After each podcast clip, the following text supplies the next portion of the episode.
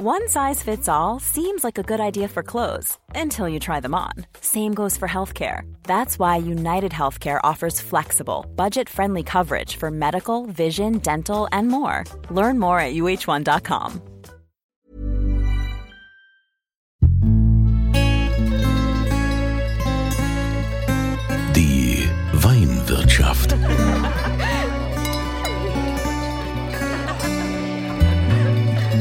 Das schöne Leben mit Andreas Kunze.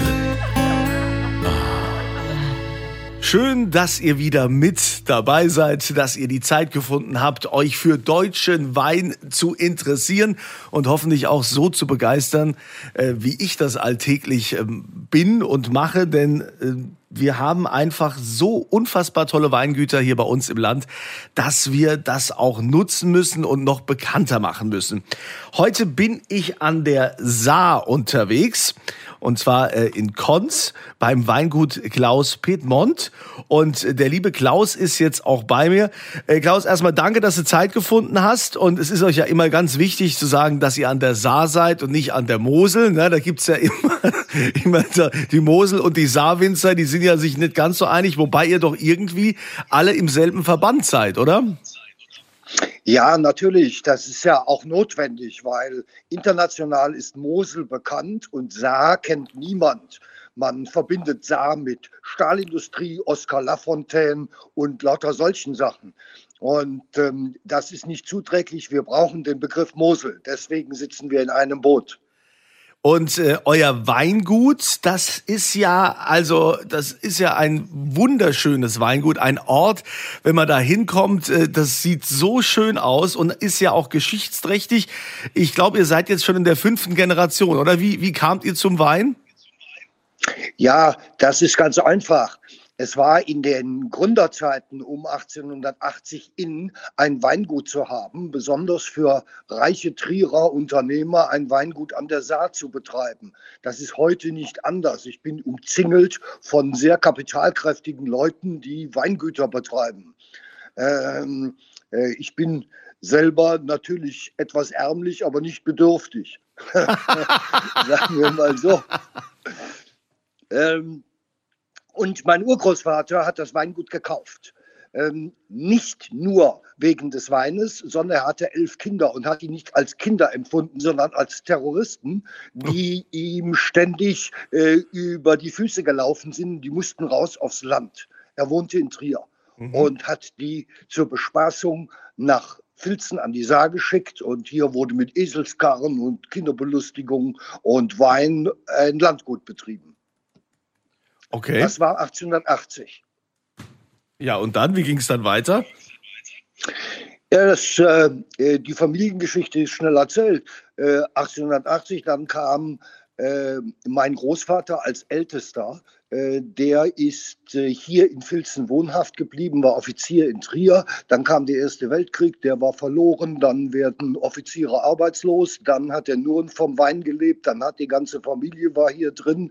Äh, das war keine so besonders glückliche Zeit. Dann kam der Zweite Weltkrieg. Mein Vater war Offizier im Zweiten Weltkrieg, verlorener Krieg, arbeitslos, kam hierher, hat Weinbau gemacht ähm, anschließend sehr erfolgreich äh, Politik im Landtag, hat 1968 bei der Flurbereinigung das Weingut gegen die Familie ähm, verteidigt und gekauft als alleiniger Besitzer. Äh, ich wollte eigentlich Lokomotivführer werden, das hat man mir aber verboten, weil bei uns diese Dampflokomotiven vorbeigefahren sind. Äh, ich musste Winzer werden. Ich komme aber auch sehr gut damit zurecht heute. ähm, die, äh, ich habe das Weingut nach dem Tod meines Vaters mit meiner Frau 1989 übernommen und ähm, wir haben äh, eine ganze Menge aufgerüstet damit. Unsere Tochter ist 27. Äh, sie sollte etwas Anständiges lernen, hat aber selbstständig gesagt, das macht sie nicht. Sie ähm, studiert Weinbau und Kellerwirtschaft, ist zurzeit bei den bischöflichen Weingütern im Qualitätsmanagement, macht berufsbegleitend den Master im Weinbau und wird langfristig nach Hause kommen. Oh ja, und das ist die, fünf, das ist die fünfte Generation. Ja, und ähm, ich gehe mal davon aus, dass man bei euch natürlich hauptsächlich Riesling macht, oder? Wir machen Riesling und 10% weißen Burgunder. der weiße Burgunder deswegen, es ist Traditionsrebsorte an der Saar seit den 1850er Jahren.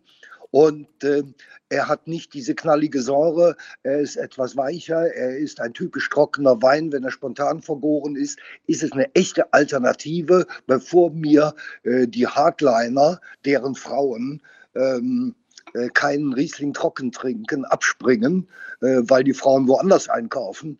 Ähm, machen wir seit 1982 wieder sehr erfolgreich Weißen Burgunder. Neben dem Riesling. Ja, der weiße Burgunder ist ja meistens gilt er auch irgendwie als als bisschen äh, süffiger, wobei es ja das Schöne an der Saar ist, dass ihr halt Weine mit wenig Alkohol macht und die haben halt nur so, so, eine, so eine gewisse Süße immer drin, ne? Ja, ähm, die, die Süße ist notwendig, auch für die Haltbarkeit. Ähm, der Volksmund sagt, die Säure im Wein wäre der Haltbarkeitsfaktor. Äh, das stimmt zwar grundsätzlich, aber er braucht eine Balance mit Süße, äh, um ähm, äh, richtig haltbar zu sein und balanciert zu sein. Ein ganz trockener Wein, nur mit starker, kräftiger Säure, stahliger Säure und Zitrusaromen, altert einseitig und ähm, deren Lebenszeit liegt deutlich unter fünf Jahren. Wohin soll es denn mit deinem Weingut noch gehen? Gibst du das komplett dann ab an deine Tochter oder hast du da noch ein Wörtchen mitzureden? Komplett an meine Tochter. Ich stehe nur noch äh, äh, zur Hilfestellung. Ähm, äh, Im Moment äh, geht es mir sehr gut. Ich bin 64 gerade geworden. Ja, wir haben 2,2 äh, Hektar Rasen zu mähen neben den 5, äh, neben den 3,5 Hektar äh, Weinbergen. Und da gibt es immer viel zu tun. Also ähm, es fehlt mir nicht an Arbeit. Wobei du uns ja auch mal so ein bisschen aus dem Nähkästchen erzählen kannst, denn du hattest ja neben deinem Weingut auch einen richtigen, äh, was, was sagt man, ist es ein Verwaltungsjob? Erzähl mal, was du gemacht hast. Ja, pass auf, das war ja so. Äh, also ich war in Geisenheim beim Studium, habe das Studium beendet, kam nach Hause 1982 und äh, äh, wie das so diese jungen, fertig studierten Leute so denken, äh, war ich der Schlauste überhaupt, schlauer als die ganzen anderen und als mein Vater und so weiter. Es kam dann zu einem richtigen Generationenkonflikt. Ähm, äh, ich habe die Weine ausgebaut und fertig gemacht. Er hat nur die Hälfte vom Lehrgut gekauft, wobei er im Nachhinein recht hatte. Und ähm, das war alles ärgerlich und dauernd Diskussionen, wie das halt so ist. Hm. Und dann bin ich zur Landwirtschaftskammer Rheinland-Pfalz gegangen. Mhm. Und das war 1982. Äh, das heißt, das sind jetzt 40 Jahre. Ähm, äh, letztes Jahr im Januar bin ich in Pension gegangen. Zunächst habe ich Berufsbildung gemacht, den Winzernachwuchs im, ähm, im nördlichen Rheinland-Pfalz geschult und bin dann anschließend als Leiter der Prüfstelle für Wein, äh, Qualitätswein und Qualitätsschaumwein geworden in Trier und habe da äh, insgesamt 2000 Betriebe betreut im Kreis Trier-Saarburg. Das heißt von Trittenheim bis nach Palzem an der Obermosel und von Serrich äh, äh bis nach Trier. Aber dann hast du doch wahrscheinlich in dieser Funktion, dann, dann kennst du ja alle Winzer, alle Betriebe bei dir in der Umgebung, oder? Ähm, sagen wir mal so, ich glaube schon, dass ich 75 Prozent der Betriebe persönlich kenne. Das ist, das ist ein ziemlich hoher äh, Anteil. Mhm. Und ähm, jetzt bist du aber doch einer, der dann ganz genau weiß, also ihr habt doch mit Sicherheit dann auch diese, diese Abfüllnummern, diese AP-Nummern vergeben und was man da alles so macht. Diese Bürokratie, die ja auch so ein Winzer beschäftigt, ist die denn wirklich so, wie viele beschreiben, ist die von Jahr zu Jahr gewachsen und warum denn? Ja, das ist halt so. Ähm, diese Bürokratie mit der amtlichen Prüfungsnummer, das war eine Festlegung im neuen deutschen Weingesetz von 1971. Damals war mit der Verwaltung nicht viel los, das ist überhaupt kein Problem gewesen. Es ging alles erzwärts. Äh, 1989 haben wir eingeführt Pflanzrechte, EU-Weinbaukartei, Meldewesen und so weiter. Seitdem sind die Daumenstrauben für die Verwaltung von 1989 bis Anfang der 2000er Jahre äh, stetig langsam gewachsen. Seit 2000 fängt diese Verwaltungsmühle an zu galoppieren in ihrem Umfang. Sie wird also wahnsinnig viel größer dauernd. Und das liegt unter anderem an ähm, der Umsetzungsverpflichtung der EU-Bestimmungen.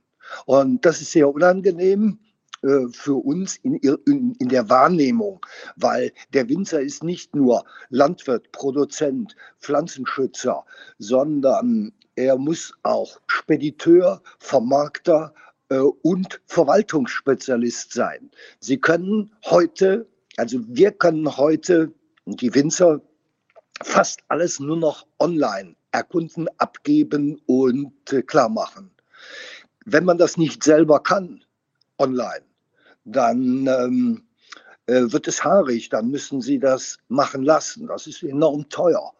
Mhm. Und äh, wir werden ständig verpflichtet in dieser Verwaltung auch ähm, das Nachhaltigkeitsprinzip äh, zu wahren, äh, uns zu organisieren und zu zertifizieren. Nachhaltigkeit heißt zukünftig beständig, sinnigerweise nach den Vorschriften von Kork im Weinbau und auch in anderen landwirtschaftlichen Situationen spricht man von nachhaltig, wenn es zukünftig beständig mindestens zehn Jahre lang ist. Mhm. Das ist für meine Begriffe ein kleiner Zeitraum in der Definition. Ähm, aber die Nachhaltigkeit ist in aller Munde und äh, 80 Prozent der Leute, die über Nachhaltigkeit reden, wissen überhaupt nicht, was das ist. Aber äh, das ist ja wieder ein anderes Thema. ja, das ist ein anderes Thema.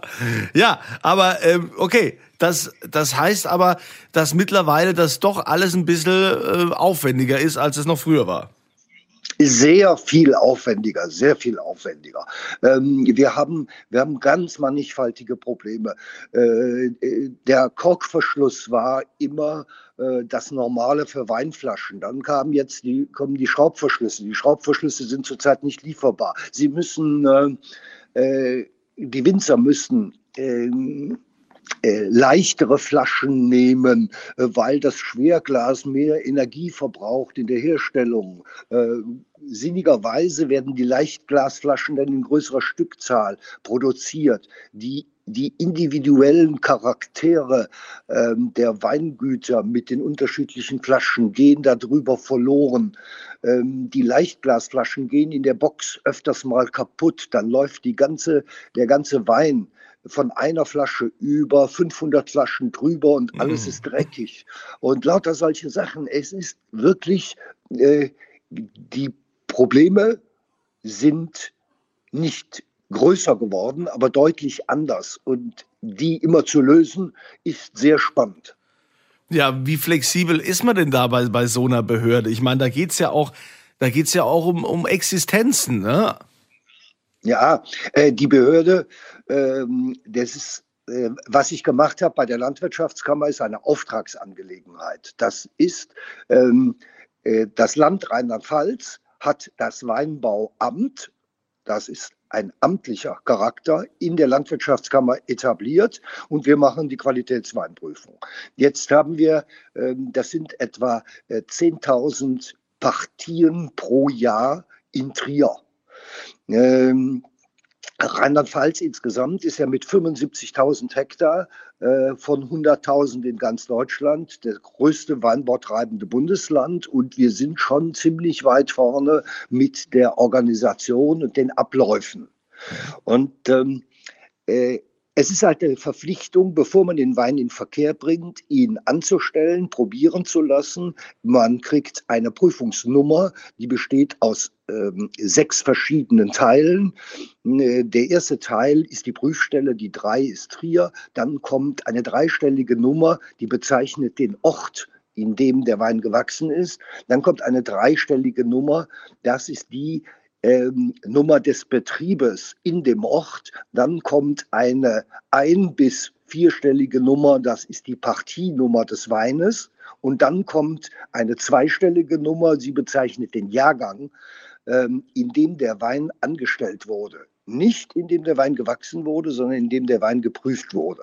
Und diese Nummer dient zu Kontrollzwecken. Die Weinkontrolle kann überall äh, durch diese Identifizierungsnummer äh, den Wein sofort feststellen, wo er herkommt, äh, seinen Verlauf, wo er gewachsen ist, ähm, äh, wohin er verkauft worden ist. Das heißt, die Rückverfolgbarkeit wird dadurch enorm erleichtert. Und zu Kontrollzwecken haben wir eine Dichte in dem Wein, äh, die hat vier Stellen hinter dem Komma und sie identifiziert den Wein eindeutig. Diese Dichte darf nicht mehr äh, als vier Stellen in der vierten Kommastelle abweichen. Ach, Wird immer wieder getestet und äh, es ist eindeutig. Das heißt, der Wein, jeder Wein ist, hat einen Fingerabdruck und das ist eine Dichte. Die ist hinterlegt, wird mit der Nummer identifiziert und kann sofort zurückverfolgt werden. Big Brother is watching you. Ja gut, es ist ja auch wichtig im Rahmen der Qualitätssicherung, dass es, dass es sowas gibt. Ähm, aber ich habe einen, einen Freund an der, an der Mosel, der Karl Jupp. Und der Karl Jupp ähm, ist leidenschaftlicher Weintrinker und Weinversteher, der mir immer mal wieder irgendwas zu probieren gibt. Und ich sage dann, mein Gott, ist der Wein so frisch, das gibt's ja Wahnsinn. Also super Wein. Da sagt er, ja, das war noch Wein. Heute wird ja nur noch hier schnell, schnell gemacht und so. Das hat ja mit dem äh, Wein im Ursprung nichts mehr zu tun. Und da war das für ein paar Mark 50 damals im Einkauf ein um, Ruwer Wein, ein Ruwer Riesling äh, aus den 80er Jahren mit einer unfassbaren Frische. Und äh, der sagt, heute wird nur noch schnell, schnell gemacht. Äh, was sagst du dazu, als einer, der so lange in diesem Showgeschäft ist? Hat die Qualität, äh, ähm, hat die abgenommen oder ist es anders? Weil wir lesen ja und hören ja mittlerweile immer mehr, dass gerade die jungen Winzer qualitativ eher noch eine Schippe drauflegen. Ja, ja, ja, also das muss man sehr differenziert betrachten. Wenn ihr sagt, heute wird nur noch schnell, schnell gemacht, dann stimmt das nur bedingt. Ähm, es ist so, wenn man einen Wein von der Ruwer mit Restsüße und Säure aus den 80er Jahren hat, dann ist der nach alter Tradition im Holzfass ausgebaut worden. Er hat lange gelegen und ist erst nach einem Dreivierteljahr bis Jahr abgefüllt worden. Das hat zur Folge, dass das Redoxpotenzial dieses Weines völlig ausgeglichen war. Das heißt, alle oxidierbaren und alle reduzierbaren Inhaltsstoffe sind ins Gleichgewicht gekommen über die Zeit, weil es ist ein Konzentrationsproblem. Mhm. Wenn, man, wenn man diesen Wein dann äh, mit ausgeglichenem Redoxpotenzial abfüllt, dann verändert er sich nicht mehr viel. Das heißt, er macht keine Sprünge mehr wie ein Känguru, äh, dass er sich binnen drei Monaten dreimal dreht und verändert.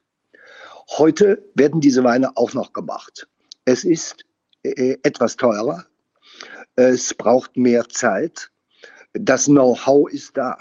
Der Markt verlangt aber, dass wir frische, junge Weine möglichst schnell auf den Markt bringen, weil die Kunden sind ungeduldig. Wer zu spät kommt und seinen Wein nach alter Tradition ausbaut und erst im Jahr danach bringt, dann ist der Markt schon aus und er bleibt in der Regel auf seinen Dingern sitzen. Mhm. Ähm, das heißt, man muss entscheiden, möchte man einen Wein für den schnellen Verkauf und die frische junge Wein, der nicht besonders lange hält, in den Markt drücken und damit Geld verdienen und seinen Betrieb sichern? Oder möchte man den Mittelweg gehen, äh, dass er nach einer gewissen Zeit, vier, fünf, sieben Jahre, äh, haltbar ist? Oder möchte man einen Wein machen für die Ewigkeit, der am Anfang noch sehr verhalten schmeckt und in seiner Entwicklung langsam geht? Ähm, gut sortierte Betriebe machen alle drei Dinge. Und ähm, äh, das ist, das ist äh, eine, einerseits eine Philosophie, andererseits eine Schwierigkeit, wo wieder die Verwaltung kommt, nämlich die Finanzverwaltung. Man hat Weine im Keller liegen, wofür man Platz braucht. Äh, die reifen müssen. Äh, das Finanzamt rechnet Vorräte als Gewinn. Das heißt, Vorräte sind steuerpflichtig wie ein Gewinn. Mhm. Und ähm, äh, ohne dass man sie liquidieren konnte, also Liquidität schaffen konnte. Und das ist halt sehr schwierige Situation. Hm. Also, das ist dann schon ein bisschen komplexer. Sehr komplex ist das, sehr komplex. Auch nicht alle Weine eignen sich ähm, für die Ewigkeit zum Ausbau. Und ähm, äh, viele Weine, und da hat er, äh, da hat er recht, äh, dein Freund von der Mosel, viele Weine werden halt schnell, schnell gemacht, weil ähm, sie, wir haben jetzt Tenderausschreibungen für äh, nordische Länder, die wollen auf jeden Fall äh, abgefüllt haben im Februar. Äh, wie soll ich das machen? Ich kann diesen Tender gar nicht anbieten. Äh, sie zahlen bis zu 6 Euro plus Mehrwertsteuer pro Flasche. Das ist erkläglich wenig. Äh, ich muss die Proben anstellen und werde aus vielen ausgesucht. Das heißt, ich mache jetzt meinen Wein fertig, den ich denen anbiete und hinterher nehmen die den nicht. Dann kann ich gucken, wie ich mit dem Kram klarkomme. Das ist äh, sehr, sehr schwierig. Also nicht jeder Winzer kann jeden Markt im Wein bedienen. Das ist äh, quasi durch diese Auflagen und diese Bedingungen nur sehr schwer möglich. Was ähm, müsste denn deiner Meinung nach heutzutage, was gerade so in der, in der, Verwaltung ist oder an Auflagen für Winzer, was müsste denn äh, vereinfacht werden oder was wäre deiner Meinung nach nötig, um es den Winzern ein bisschen leichter zu machen? Es, ähm, es ist gar nichts möglich, leichter zu machen, ähm, weil wir sind in dieser EU-Verordnung gefangen. Und ähm, wenn äh, ganz viele Stimmen über Globalisierung sprechen, gerade in der Ist-Zeit und ähm, über die Vor- und Nachteile einer Globalisierung, dann kommen wir nicht darum herum, diese, diese Verwaltungszyklen äh, zu verallgemeinern. Wir haben ein ganz tolles Hilfsmittel, äh, und zwar das sind die Schutzgemeinschaften deutscher Wein. Nicht mehr das Ministerium in Mainz ist für unsere Mosel zuständig, sondern wir haben eine Schutzgemeinschaft, die selbstständig entscheiden kann, was in die Lastenhefte in Brüssel eingetragen wird und was wir äh, an Verwaltung ähm, leisten sollen, bezeichnen können, äh, Grenzen aufzeigen, Höchstgrenzen, Mindestgrenzen und so weiter. Äh, wir können es nicht verhindern mit der Verwaltung, weil äh, wir haben etwa 200 Werkzeuge, mit denen man Wein bearbeiten darf. Davon werden höchstens 10 gebraucht bei uns. Aber in Südspanien und in Süditalien sind die Verhältnisse anders als in Nordfrankreich und in Deutschland. Und wir müssen es verallgemeinert halten und wir haben dieses Hilfsmittel der Schutzgemeinschaft, dass wir selber entscheiden können, wie wir unsere Weichen innerhalb dieser Verordnungen stellen können. Das heißt, ich habe keine Idee, aber gar keine Idee, auf welchem Ticket man wo was erleichtern kann. Aktuelle Diskussion ist, äh, dass das Schutzgebiet Mosel äh, keinen Pflanzenschutz mehr treiben darf. Das stimmt so nicht. Äh, die Verordnung sagt, in Schutzgebieten darf kein Pflanzenschutzmittel mehr ausgebracht werden. So, nun ist es so, von Schweich bis Koblenz ist die Mosel komplett Schutzgebiet. Das hieße, wir durften keine Pflanzenschutzmittel mehr ausbringen, der Weinbau ist tot, die Kulturlandschaft geht kaputt. Mhm. Der Aufschrei ist riesig, das wird so nicht kommen, aber äh, diese Auflagen für die Schutzgebiete werden bleiben. Und für die Mosel wird dann eine definitive Ausnahmegenehmigung erteilt. Anders geht es nicht, weil äh, die Schutzgebiete in Europa überall schutzwürdig sind und man muss Allgemeinverfügungen machen, weil auch das äh, Europaparlament und die Parlamentarier müssen ähm, mit ihren Verordnungen in gewissen Grenzen bleiben, damit sie das verwaltungsmäßig überhaupt schaffen. Jetzt äh, gibt's ja gerade, was so Verwaltung angeht und so Auflagen, gibt's ja gerade hier bei euch an der Saar einen Protestler, der hier, der hier ganz vorneweg noch ein paar Mitstreiter gefunden hat, der, der Florian Lauer. Da geht's ja irgendwie darum, dass äh, irgendwie die EU, gibt's ja so eine Verordnung, dass quasi über die Sektflaschen entsprechende Aluminiumkapseln drüber zu sein, äh, die müssen da drüber sein. Das habe ich ja schon mal thematisiert hier. Also die meisten von euch wissen, ne, über dem Sekt ist ja meistens über den Flaschen nochmal so ein Aluminium, äh, ja, so, so eine Verpackung drauf. Und dann ist da nochmal so ein Draht, der den Korken hält. Und da hat der Florian ja gesagt, äh, er sieht das überhaupt nicht ein, weil Umweltschutz äh, steht hier in, äh, das steht ja völlig im Missverhältnis. Für was muss dann diese, diese Flasche Sekt da noch verpackt werden. Und da sind sie jetzt, glaube ich, irgendwie ähm, bei der EU im Clinch, oder? Hast du das auch mitgekriegt? Ja, selbstverständlich. Ich habe das sehr gut mitgekriegt. Ähm, das Müsli, das ist diese Verdrahtung des Korkens, muss mit einer Kapsel ähm, verdeckt werden. Diese Kapsel hat eine Mindestlänge und diese Verordnung stammt aus den äh, Ende der 60er, Anfang der 70er Jahre. Festgelegt wurde sie vom Deutschen Sektverband. Der Deutsche Sektverband ist ein sehr mächtiger Verband. Er ist mit dem Kellereiverband zusammen wesentlich mächtiger als der Weinbauverband. Der Florian Lauer macht 2000 Flaschen Sekt. Schloss Wachenheim in Trier alleine äh, 69 Millionen Hälse. So, so weit die Verhältnismäßigkeit. Ich brauche kein Aluminium. Das kann, ähm, das kann äh, auch eine in Papierform sein. Ähm, Fürst Metternich zum Beispiel stellt das vor. Die Fürst Metternich äh, Sektflaschen haben einen, äh, einen Papierkordel unten drum, ja, wenn man das genau sieht, auch aus Umweltschutzgründen. Aber die Sektflasche darf nicht voll sein. Wenn man sie ganz voll macht, ist die Elastizität weg. Äh, bei der Ausdehnung des Sektes plus dem Druck, der in der Flasche ist. Das zweite ist, würde die Flasche Sekt, die Sektflasche ganz voll gemacht werden, knallt der Korken nicht, wenn er aufgemacht ist. Ein, ein Sektkorken, der nicht knallt, will niemand haben. Äh, macht man jetzt keine Kapsel drauf, verdeckt man das nicht, dann sieht der Verbraucher bei Edeka, dass die Füllhöhe niedriger ist und denkt, die Flasche wäre nicht ganz voll. Und all diese Gründe haben dazu geführt, in den 70er Jahren vom Sektverband die Forderung aufzustellen, dass äh, die Sektflasche oben rüber ähm, ummantelt werden muss. Nun ist es natürlich klasse, äh, aus Umweltgesichtspunkten das alles über Bord zu werfen. Äh, ähm, Schloss Wachenheim kann das nicht. Die großen Sektkellereien können das nicht. Das geht nicht. Ähm, die kriegen das ja nicht hin. Der Florian Lauer kriegt das hin.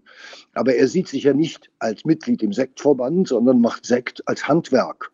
Das ist dann wieder was anderes. Das ist so was äh, wie die separatistischen Bewegungen in der politischen Szene in Europa und auf der ganzen Welt unterwegs sind. Äh, das ist verständlich. Das ist auch in Ordnung so, ähm, diesen Klageweg zu beschreiten. Ich hätte zu sowas keine Zeit, aber äh, kann man machen. kann man machen. Ja, also Klaus Piemont ist auf jeden Fall äh, ein, äh, eine wandelnde Legende, kann man schon sagen. Also eigenes Weingut, beziehungsweise das hat jetzt, kriegt ja jetzt äh, die Tochter, aber du hast mit Sicherheit noch den Überblick, was du alles so im Keller hast, oder? Ich habe den Überblick, natürlich wir verlosen hier ja auch immer was. Ne? Es ist der besondere Moment. Und das gibt's zu gewinnen. Lieber Klaus, welchen Wein würdest du hier in die Verlosung geben? Wir haben, unser Weingut hat 2019 beim Riesling Cup Deutschland, beim Feinschmecker, den Platz 1 aus 840 trockenen Weinen äh, deutschlandweit gemacht. Und äh, meine Tochter hat äh, die Traubenlese organisiert, die Sitta. Mhm. Äh, ich habe sie bezahlt. Äh, wir haben den Ausbau zusammen gemacht. Und äh, dieser Wein ist natürlich längst ausverkauft. Aber eine dieser Flaschen, 2018, äh, Filzen, Pulchen, großes Gewächs, gebe ich zu der Verlosung frei. Das finde ich ja sensationell. Also, da sage ich mal ganz äh, lieben Dank. Wenn ihr euch also quasi äh, hier beteiligen wollt an der Verlosung, dann geht ihr auf podcast.kunze.tv und gebt da eure Kontaktdaten ein in dieses Formular. Und da gibt's ja dann auch immer äh, Frage zum aktuellen Podcast. Und die Frage lautet, an welchem Ort in Rheinland-Pfalz an der Saar hat der Klaus sein Weingut? Wie heißt der Ort, wo das Weingut ansässig ist? Dafür nehmt ihr teil an der Verlosung mit der richtigen Antwort. Dann möchte ich mich an dieser Stelle nochmal ganz herzlich bedanken bei dir, lieber Klaus. Ich wünsche dir alles Gute, auch alles Gute natürlich bei der Weingutsübergabe dann an deine Tochter, dass sie das mindestens und wenn nicht noch besser macht als du. Vielen Dank. Ja, wir sehen uns Das dann. Wir sehen uns dann hoffentlich mal an der Saar auf das ein oder andere Gläschen. Und äh, euch wünsche ich wie immer eine schöne Zeit, tolles Wochenende und immer volle Gläser. Die Weinwirtschaft.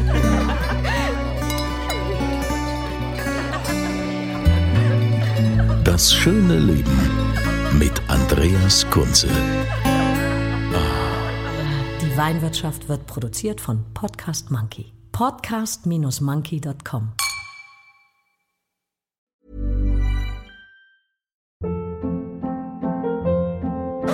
Hold up. What was that? Boring. No flavor. That was as bad as those leftovers you ate all week. Kiki Palmer here, and it's time to say hello to something fresh and guilt-free. Hello Fresh. Jazz up dinner with pecan-crusted chicken or garlic butter shrimp scampi. Now that's music to my mouth. Hello Fresh. Let's get this dinner party started. Discover all the delicious possibilities at hellofresh.com.